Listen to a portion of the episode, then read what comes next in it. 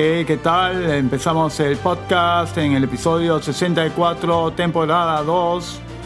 Y empezamos así. Bien, aquí tenemos algo de la señora Zoraida Ábalos, fiscal de la Nación. Esto es del 14 de septiembre. Fiscal de la Nación Zoraida Ábalos rechazó haber coordinado con Martín Vizcarra sobre alguna investigación la fiscal de la Nación, Zoraida Ábalos, negó este lunes haber coordinado con el presidente Martín Vizcarra asuntos asociados a las investigaciones fiscales como la del cantante Richard Cisneros o Richard Swing. El pronunciamiento de Ábalos Rivera se origina luego de que se le mencionara en los últimos audios difundidos ayer domingo ante la serie de audios difundidos desde el domingo en los que se hace referencia a supuestas coordinaciones de representantes del Ministerio Público para favorecer o perjudicar a funcionarios investigados como máxima autoridad de la institución. Manifiesto mi firme rechazo a las expresiones falsas y agraviantes contenidas en dichos audios, afirmó la titular de la Fiscalía en comunicado publicado en las redes sociales. Asimismo, Zoraida Ávalo rechazó las alusiones a su persona en los mencionados audios donde la ex asistente presidencial Karen Roca asegura que llamó a Vizcarra para hablar sobre la investigación del caso Swing y que habría sostenido una reunión privada para hablar sobre el congresista Edgar Alarcón tras celebrarse el Consejo de Estado el pasado 9 de julio.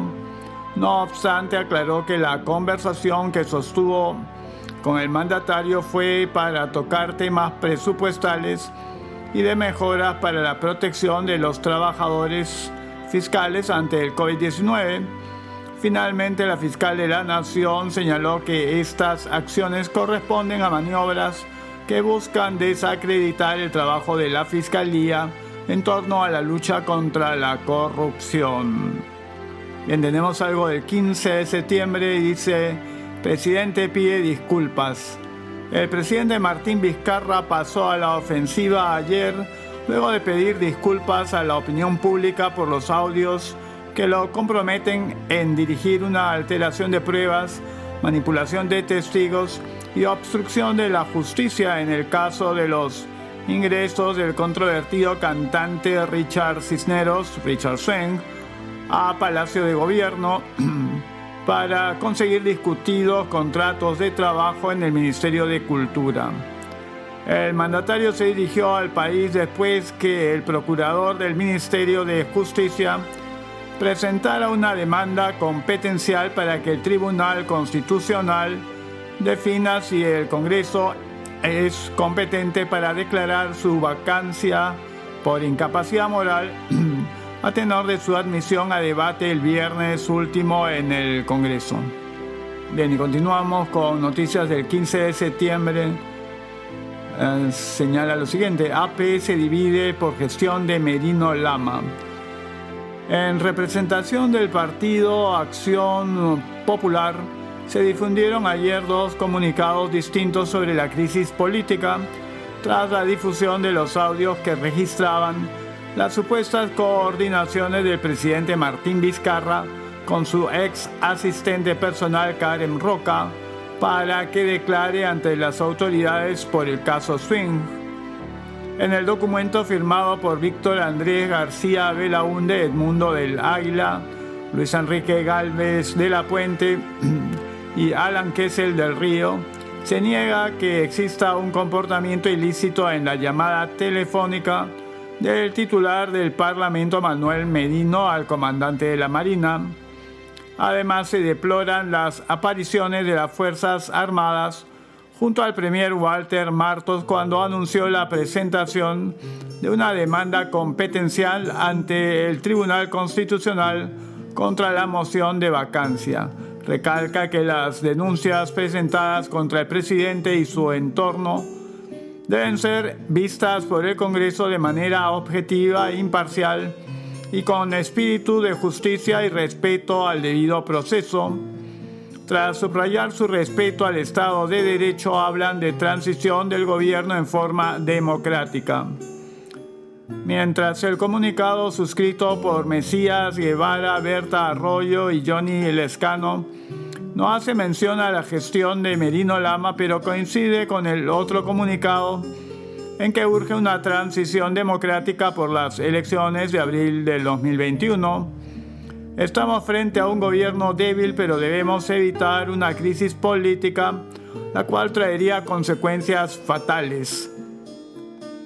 En el comunicado suscrito por Guevara, Lescano y Arroyo, apuntan que todas las denuncias presentadas contra el ciudadano Martín Vizcarra Cornejo en su desempeño como funcionario y hoy como presidente de la República y de su entorno deben investigarse a profundidad de manera objetiva e imparcial en respeto al debido proceso. Bien, ahora tenemos algo que también es del 15 de septiembre, dice el ex ministro de Defensa Rafael Rey señaló que la ex secretaria de Palacio de Gobierno Miriam Morales y la ex asistente del presidente Karen Roca no son sino cómplices del presidente Martín Vizcarra, tras conocerse que ambas dejaron de trabajar a cuatro días de la difusión de los primeros audios del caso Swing. En diálogo con Expreso, Rey indicó que ninguna de ellas es la verdadera responsable de las irregularidades cometidas, ya que el único culpable es el jefe de Estado. Bien, ahora tenemos algo que es del 14 de septiembre. Dice Karen Roca Luque confirmó que grabó al presidente Martín Vizcarra. Se confirma lo obvio de acuerdo a un audio difundido por American Noticias este lunes.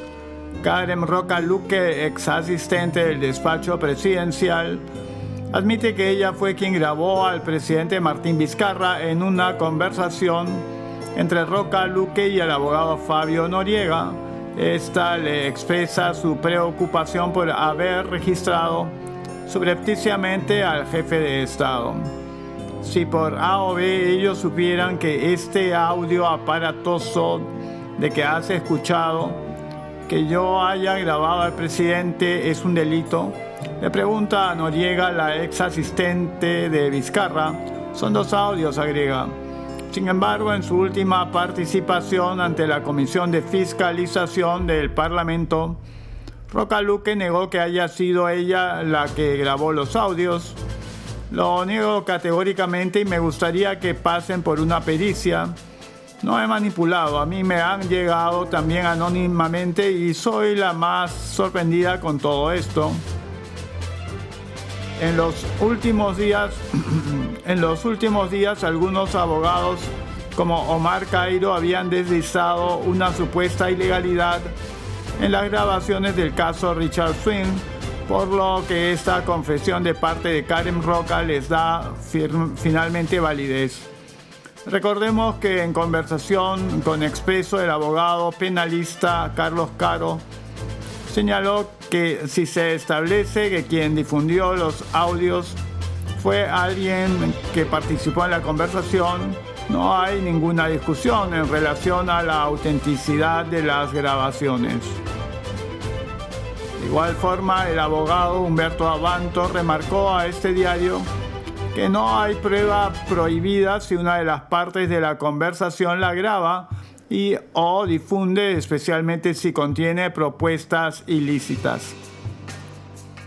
A consideración de Caro en el primer audio que conocimos en donde Vizcarra y sus asesores coordinan para declarar ante el Congreso y a la Fiscalía en relación a las visitas de Swing a Palacio de Gobierno se podría configurar el delito de obstrucción a la justicia, pues el mandatario estaría induciendo a testigos a que mientan ante las autoridades. Procurador del Congreso presenta oposición a que Tribunal Constitucional vea demanda competencial y medida cautelar de forma express. Esta es una noticia del 16 de septiembre. El procurador del Congreso de la República, Manuel Peña Távera, presentó ante el Tribunal Constitucional un documento en el que expresó la oposición del legislativo ante la demanda competencial y la medida cautelar presentada por el Poder Ejecutivo contra el proceso de vacancia contra el presidente de la República, Martín Vizcarra. Vengo a formular oposición a que la demanda competencial y la medida cautelar accionadas por el Procurador Público en materia constitucional del Ministerio de Justicia y Derechos Humanos sean abruptamente conocidas y resueltas en forma express, sin ningún antecedente similar previo en el accionar del Tribunal Constitucional, reza el documento. El procurador Peña solicitó a la presidenta del Tribunal Constitucional, Marianela Ledesma, ponente asignada para el estudio y debate de la causa, tener en cuenta el planteamiento de la oposición. Usted, señora presidenta del Tribunal Constitucional, se sirva a tener presente la oposición interpuesta por esta Procuraduría Pública, proveerla y resolverla por el Pleno del Tribunal conforme a la ley se lee. Como se recuerda, el presidente Martín Vizcarra informó esta tarde que luego del pronunciamiento del Tribunal Constitucional, de mañana jueves sobre la medida cautelar decidirá si asistirá al Congreso. Estamos evaluando la situación y decidiremos tras el pronunciamiento del Tribunal Constitucional de mañana jueves. El objetivo central de la defensa será explicar que los hechos no configuran la causal de vacancia por incapacidad moral permanente. En todo caso debe ser investigado en las instancias que correspondan manifestó. Bien, así llegamos al final del podcast en su episodio 64, temporada 2, y estaremos encontrándonos pronto.